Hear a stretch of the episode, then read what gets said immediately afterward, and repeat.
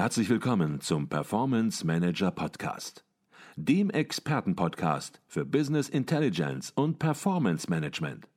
Inspirationen, Know-how und Impulse für Controller und CFOs, die noch erfolgreicher sein wollen. Ihr heutiger Gastgeber Peter Blum.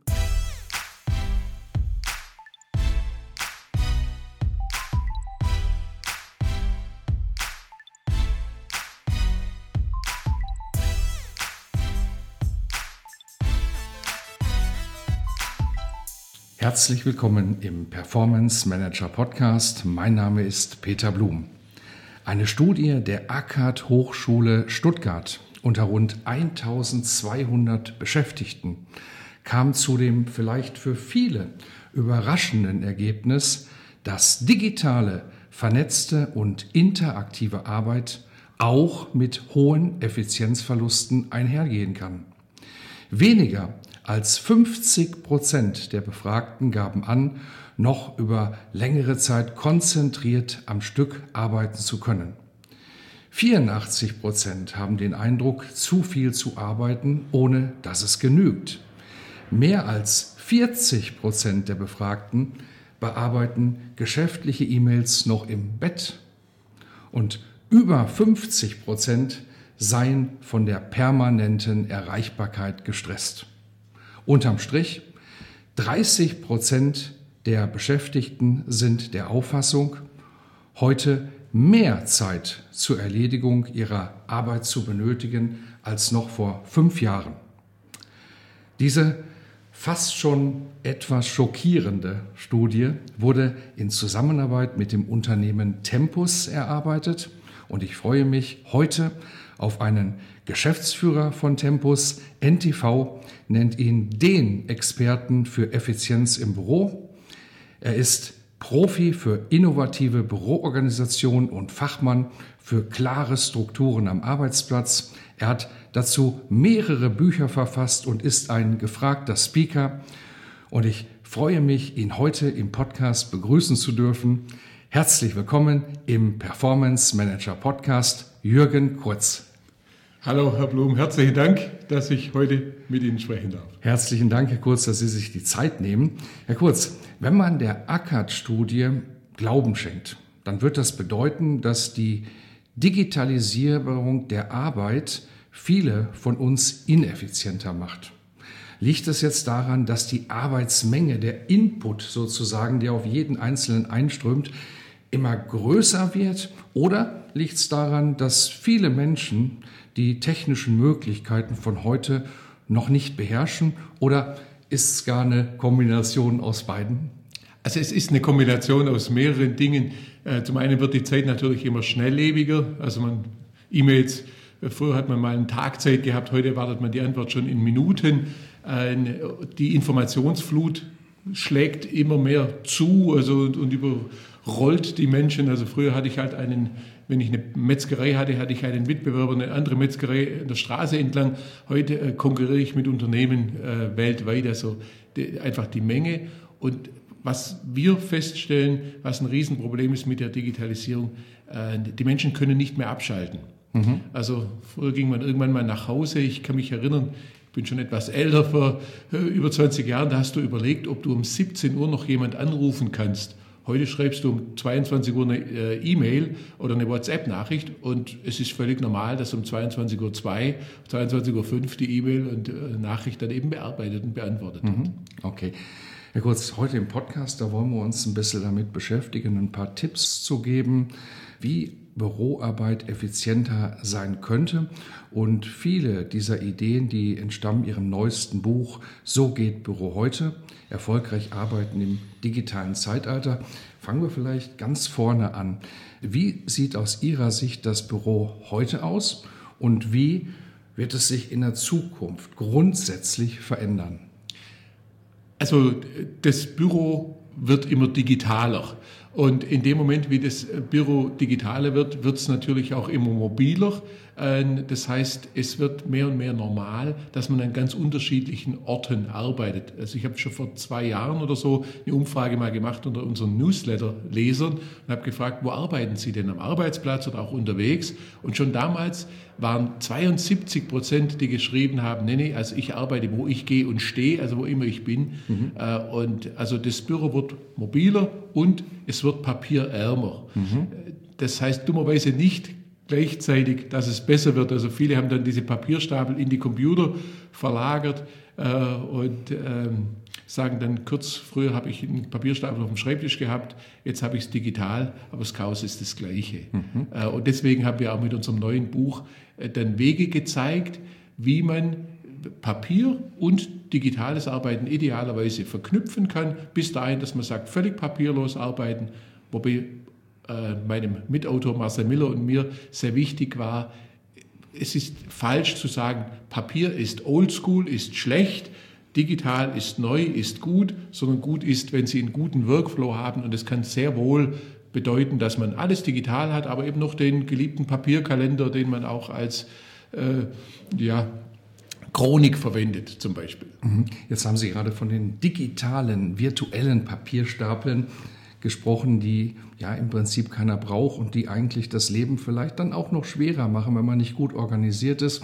Und wenn diese digitalen Stapel noch neben die echten Papierstapel gesetzt werden. Aber fangen wir vielleicht noch mal an einer anderen Stelle an. Sie sind Begründer des Büro Kaisens. Und ich weiß, da gibt es eine Geschichte hinter der Idee und auch wie Sie darauf kamen, die Idee des Kaizen auf die Büroorganisation anzuwenden. Vielleicht können Sie diese Geschichte kurz zum Besten geben. Ja, also äh, die Hörer des Podcasts sind ja Controller, da fühle ich mich sehr zu Hause, denn ich bin ein schwäbischer Controller. Ähm, und irgendwann kam ein, ähm, unser Produktionschef, ich war damals äh, in der Geschäftsleitung von einem mittelständischen Produktionsunternehmen, so in etwa 100 Mitarbeiter, und der Produktionschef kam und sagt, geh doch mit, da ist ein Vortrag zum Thema Kaizen.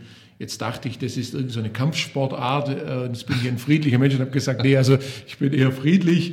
Äh, und dann hat er gesagt, nee, nee, da kannst du was sparen. Und dann habe ich gesagt, ich bin dabei, klar, schwäbischer Controller, insbesondere als der Referent dann gesagt hat, du kannst 20 Prozent sparen, habe ich mal so Überschläge gerechnet und kam dann also sehr schnell zu der Kenntnis, das ist ein Schubkarren voller Geld, den man da sparen kann. Aber dann kam der Realist, der sagte, das ist völlig unmöglich. Mhm. Und äh, wir haben dann diesen Produktions-Kaizen-Experten zu uns geholt und ich habe den genau als Controller auf die Finger äh, und über die Schulter geschaut und unfassbar. Also wir waren 20 Prozent schneller, 20 Prozent besser, 20 Prozent billiger und wir waren vorher schon Weltmarktführer. Also wir waren nicht schlecht. Es hat einfach mit dieser anderen Denke zu tun. Und also großartig. Und die haben immer über Prinzipien gesprochen. Äh, wird man vielleicht heute noch das Öfteren hören. Mein Lieblingsprinzip, alles hat einen Platz, alles hat seinen Platz. Und ich habe gedacht, Mensch, das ist doch, das gilt doch immer und überall, dieses ein universelles Prinzip. Und wir haben dann äh, gedacht, Mensch, lass uns mal Kaizen aufs Büro übertragen. Wir haben dann geschaut, was gibt es denn in diesem Land äh, an, an guten Lösungen und mussten feststellen, es gibt nichts. Und haben dann angefangen, eben Kaizen aufs Büro zu übertragen ganz am Anfang, als wir beispielsweise dieses Prinzip umgesetzt haben, haben wir gesagt, gut, ähm, Kopierpapier, das findest du nie. Äh, und wenn man das Prinzip, alles hat einen Platz, äh, dann mal umsetzt, dann muss es also einen Platz auch für Kopierpapier geben. Und ein weiteres Kaizen-Prinzip heißt, lagert die Dinge dort, wo du sie benötigst. Also waren wir dann plötzlich dabei, das Papier direkt neben dem Kopierer zu lagern. Und so trivial hat es dann alles angefangen. Und äh, also spannend ist, das ganze Geschäft daraus ist dann so entstanden, dass uns Besucher, denen sind die leeren Schreibtische aufgefallen und haben gesagt, hey, was macht ihr da? Könnt ihr uns da mal Tipps geben? Und äh, so haben die mich dann genötigt, sozusagen Seminare zu machen, Beratung zu machen. Äh, und witzig ist, das erste Buch habe ich eigentlich geschrieben, weil ich keine Zeit hatte. Ich war ständig in den USA unterwegs und musste dann, wenn ich da war, konnte ich nicht meinen Schreibtisch aufräumen, sondern musste den äh, Interessenten äh, helfen und habe dann das Buch geschrieben und habe gesagt, ich schenke Ihnen das Buch unter einer Bedingung, Sie rufen mich nie an, äh, denn ich habe keine Zeit. okay. Und das erste Buch hieß Immer aufgeräumt. Für immer aufgeräumt. Und genau. das haben Sie dann auch nochmal erweitert, äh, immer aufgeräumt, auch digital, weil dort schon einige andere Prinzipien noch zum Trage kommen als im Papierbereich genau. oder direkt auf dem ja. Schreibtisch. Also das war, also die, die Logik meiner drei Bücher ist so für immer aufgeräumt, heißt, wie räume ich meinen Schreibtisch auf? Äh, dann kamen die Leser, haben gesagt, kurz, großartig, die Welt ist besser, toll und du hast mir sehr geholfen. Äh, ich habe vieles im Computer, aber jetzt habe ich die gleichen Stapel und, und Chaos im Computer äh, und deswegen habe ich das zweite Buch für mich aufgeräumt, auch digital geschrieben. Und das dritte, So geht Büro heute, zeigt jetzt eben, wie man in den wichtigen Bereichen Posteingang, Aufgaben, Termine und Ablage eben zwischen 0% digital und 100% digital seinen Workflow, seinen Mix finden kann, der zu, zum jeweiligen äh, Anwender dann passt. Mhm. Und alle Bücher werden wir natürlich auch in den Show Notes noch verdrahten, damit jeder sie auch direkt findet. Jetzt werden einige sagen, jetzt haben wir über Büro Kaizen gesprochen. Was war denn Kaizen nochmal? Das haben wir irgendwann mal gehört, vielleicht an der Uni oder in der Ausbildung. Aber was steckt nochmal dahinter? Was sind die Prinzipien von Kaizen? Vielleicht können Sie da ja. so ein bisschen in der Kürze drauf eingehen.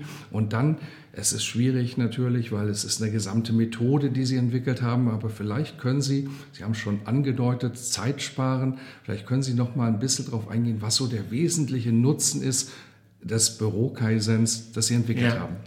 Also dieses Wort Kaizen besteht eigentlich aus zwei japanischen Worten Kai und Sen. Wenn man es übersetzt, dann heißt es Kai die Veränderung oder die Verbesserung und Sen zum Guten. Also in Deutschland äh, auch bei den Controllern bekannt geworden als KVP, kontinuierlicher Verbesserungsprozess. Mhm. Ähm, eine schöne Eselsbrücke ist äh, der, der die, die schwäbische Aussage Koi Sinn. Wenn etwas keinen Sinn macht, dann sagt der Schwabe, das macht Koi Sinn. Und das passt auch ganz gut, denn das Ziel von Kaizen ist, die Dinge wegzulassen, die keinen Sinn machen, im Sinne von keinen Nutzen bringen. Mhm. Also äh, das kommt ja aus der Produktion, bei Toyota entwickelt. Und da war die Logik, wertschöpfend ist alles, was der Kunde bezahlt. Also wenn du irgendetwas tust und es ist wertschöpfend, dann ist gut. Äh, wenn du sagst, wir machen ein Meeting, um die Kaffeemaschine zu reinigen, dann würde der Kunde sagen, dafür bin ich nicht äh, bereit zu bezahlen, also kannst du solch ein Meeting nicht machen, zum mhm. Beispiel. Und äh, das Ziel von Kaizen ist nicht etwas zu 100% besser zu machen, sondern eben besser als bisher. Also wir, wir sagen 20% mehr Effizienz im Unternehmen. Das ist, was wir typischerweise bei unseren Projekten erreichen. Äh, und äh, ich sage dann immer, aber wenn es nur 10 werden, dann ist doch auch nicht schlimm. In der Praxis werden es immer mehr als 20. Äh, aber so, so ein Stück weit, ich mag den Spruch eigentlich nicht, aber der Weg ist das Ziel. Also mhm. lass uns gemeinsam die Dinge äh, besser machen. Mhm. Also zum Beispiel, ähm, bleiben wir bei dem Beispiel äh, ganz trivial, Kopierpapier, das haben vielleicht viele schon erlebt. Du kommst an den Kopierer, du willst eine Kopie machen und Kopierpapier ist alle. So, jetzt ist die Frage, was kostet Papier äh, für den Kopierer? Eigentlich nicht viel. Aber es kostet viel Zeit, viel Nerven, wenn in dem Moment gerade keins da ist. Und der Nutzen von Kaizen, wenn ich jetzt weiß, weil da irgendwo steht oder das sogar hier gelagert wird, wo finde ich das Papier? Oder das wird sogar automatisch nachgefüllt durch bestimmte äh, Systeme, dann ist es sehr entspannend, zeitsparend und damit äh, ist natürlich auch Zeit da, die die Menschen dann für andere, für wichtigere Themen dann einsetzen können. Mhm. Jetzt werden einige unserer Hörer denken, Mensch, das habe ich schon mal auch gedacht, etwas weglassen, was keinen Sinn macht, aber, aber dem großen Konzern und hier machen eine ganze Menge Dinge keinen Sinn, aber ich kann die nicht so einfach weglassen. Ja. Ich habe sie so verstanden, klar, solche Dinge gibt es und die wird man möglicherweise auch nicht verändern können, aber Büro Kaizen setzt da an, ähm, wo man es selbst auch verändern kann. Absolut. Also bei einem selbst und bei den Dingen zu starten, die man selbst organisieren kann, die man selbst in der Hand hat, da fängt der Prozess an und nicht nur immer auf die anderen schauen, was alles keinen Sinn macht. Es ist ein signifikanter Unterschied zum Produktionskaizen. Beim Produktionskaizen betrachtet man immer die Prozesse. Wenn ich irgendein Teil fertige, wir haben so Bohrerkassetten gefertigt, dann, muss ich eben, dann sind die Schritte vorgegeben. In der Verwaltung sind die Schritte nicht unbedingt vorgegeben. Also wir haben ja alle so die Situation, wir arbeiten an irgendeinem Thema und plötzlich kommt ein Anruf oder ein Kollege kommt ins Zimmer, eine Kollegin und die erwartet, dass in diesem Moment ich sofort bei ihr bin. Also die, die Arbeitsabläufe sind nicht, die Reihenfolge ist nicht äh, zu 100 Prozent äh, vorgegeben. Und wir beginnen bei Bürokaizen mit dem einzelnen Arbeitsplatz. Also nicht mit den Prozessen, weil wir sagen, nur wenn Sie gut organisiert sind und ich bin gut organisiert, dann können wir reibungslos zusammenarbeiten. Mhm. Okay. Jetzt kommen die Prinzipien der Kaizen-Methode ja im Prinzip aus der analogen Welt. Die Methode gibt es natürlich auch schon ja. ja sehr lange. Ähm, und Sie haben das eben schon angedeutet und gesagt, Sie haben dann irgendwann gemerkt oder Ihre Leser sind auf Sie zugekommen und haben gesagt, Mensch, alles gut, aber wir leben digital, wir haben hier einen Computer stehen und keine Papierstapel, wir haben andere Devices auf unserem Schreibtisch und die müssen wir alle zusammenbringen. Das muss in die digitale Welt übertragen werden. Wie haben Sie das gemacht? Denn das ist sicherlich erstmal ein Schritt, der noch nicht vorgedacht war. Also schön ist, dass die Prinzipien zeitlos sind. Also dieses, ich bleibe bei dem Beispiel, alles hat einen Platz, alles hat seinen Platz. Das gilt auch äh, zu Hause. Also wenn ich den Autoschlüssel, äh, da haben die meisten wahrscheinlich irgendwo ein Sideboard oder ein, ein Schlüsselbrett, wo, wo, dann der Schlüssel hängt und wehe, der hängt nicht dort, weil die Kinder spielen, versteckt mal Mama und Papa den Schlüssel, dann geht die Sucherei los. Also die Prinzipien zu übertragen ist relativ einfach auf alle Bereiche und auch auf den digitalen Bereich. Also wir hatten vor Jahren einen Kunden, der war schon komplett papierlos.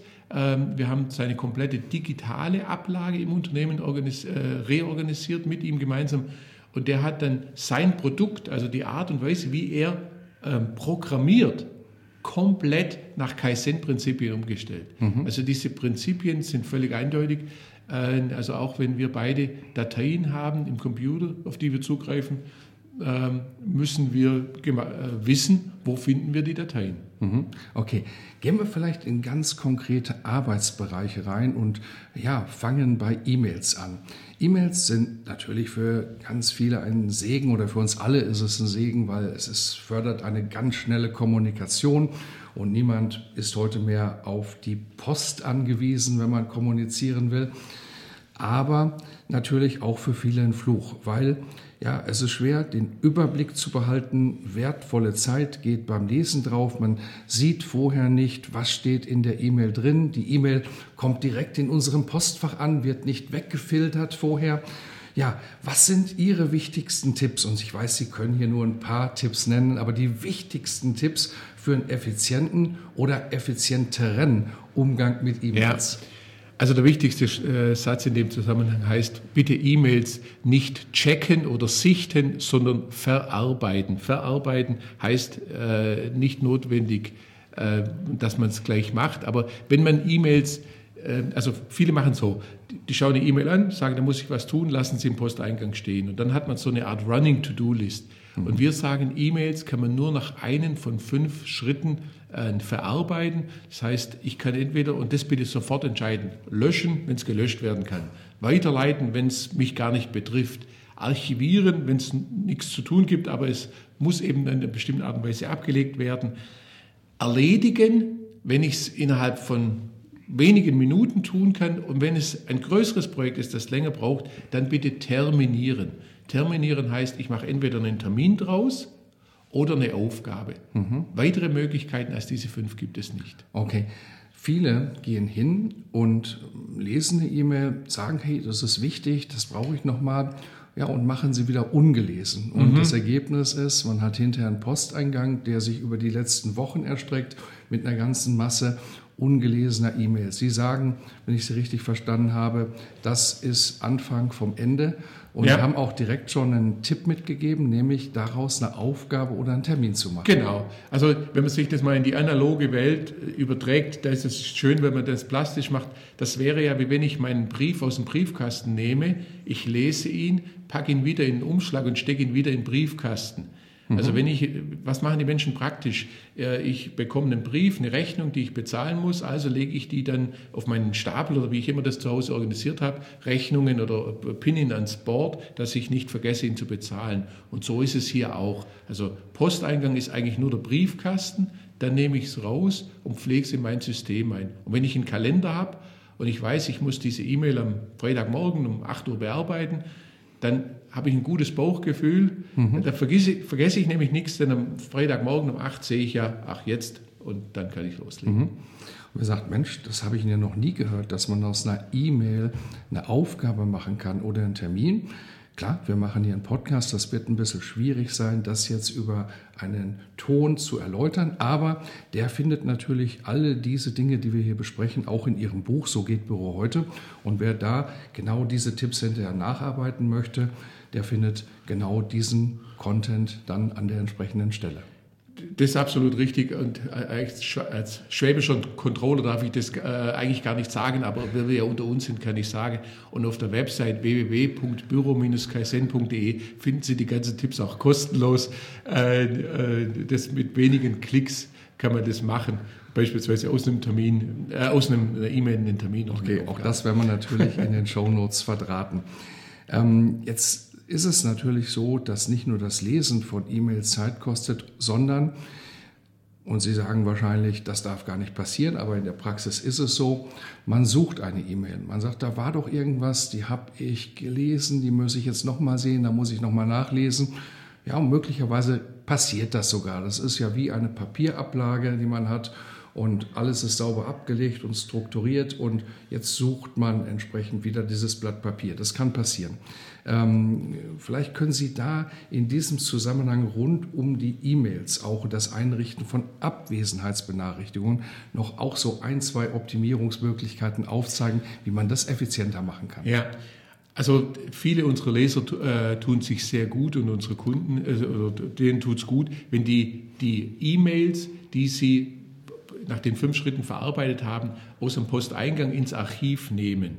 Ein, eine, ein wichtiger Tipp ist, wenn Sie aus einer E-Mail eine, eine, Aufgabe machen, dann lassen Sie bitte, also nicht verschieben, sondern lassen Sie die E-Mail sozusagen im Posteingang, Sie können die nachher ins Archiv schieben, aber dass alle Mails dort chronologisch drin sind. Mhm. Dann hat man über die Suchfunktion ganz schnell die Möglichkeit, eine E-Mail zu finden, wenn man sie dann mal braucht. Mhm. Äh, also das ist ein so äh, Tipp zum Thema Abwesenheitsbenachrichtigungen es gibt im Hause Tempus äh, nicht viele Verbote, aber es gibt ein Verbot und das heißt Abwesenheitsbenachrichtigung.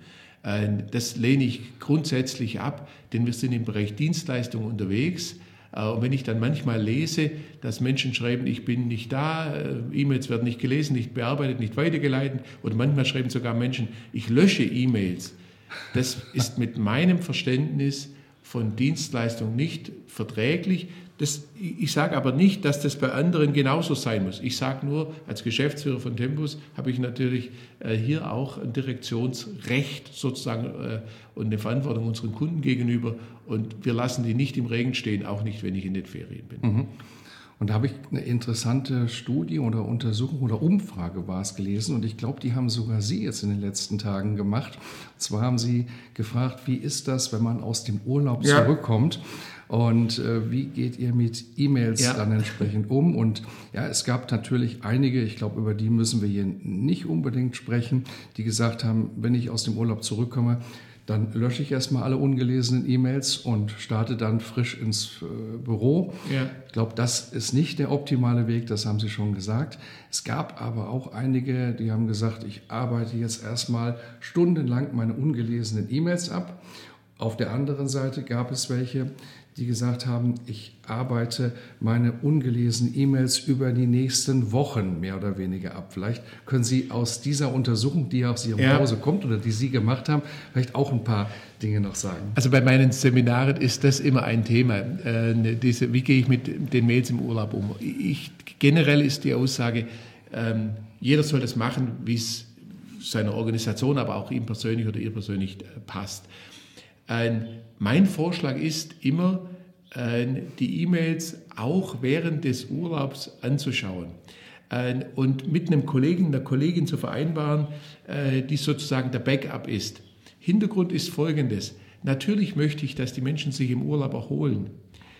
Wenn man aber E-Mails auflaufen lässt und man kommt nach zwei, drei Wochen aus dem Urlaub zurück und hat 200 E-Mails im Posteingang, dann muss man doch ehrlich zu sich sein, das Wochenende, bevor man wieder startet, ist kein schönes Wochenende, weil man denkt, oh je, Montag, da warten mich 100 Kollegen, die auf mich einstürmen und 200 E-Mails. Äh, und dann versucht man das Ganze wegzuarbeiten äh, und ist nach zwei Wochen genauso erschöpft wie vorher.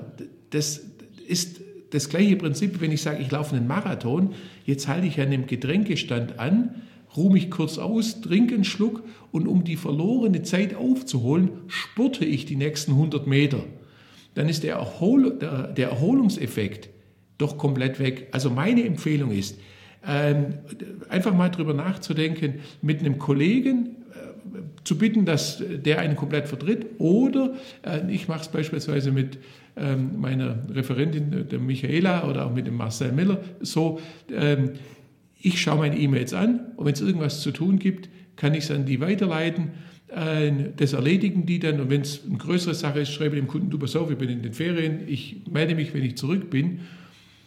Und dann habe ich folgenden Vorteil. Ich komme aus den Ferien zurück und habe eben nur fünf oder zehn offene E-Mails und kann wieder gut starten. Vielleicht noch ein, ein, ein, Tipp, der sich auch sehr bewährt hat in der Praxis bei vielen unserer äh, Kunden. Wenn die äh, beispielsweise am Montag wieder am Arbeitsplatz sind, dann sagen die, ich bin am Dienstag zurück. Mhm. Dann hat man an dem Montag oder an dem Tag vorher noch die Chance, einiges aufzuarbeiten. Wunderbar. Also einfach mal zum Weiterdenken.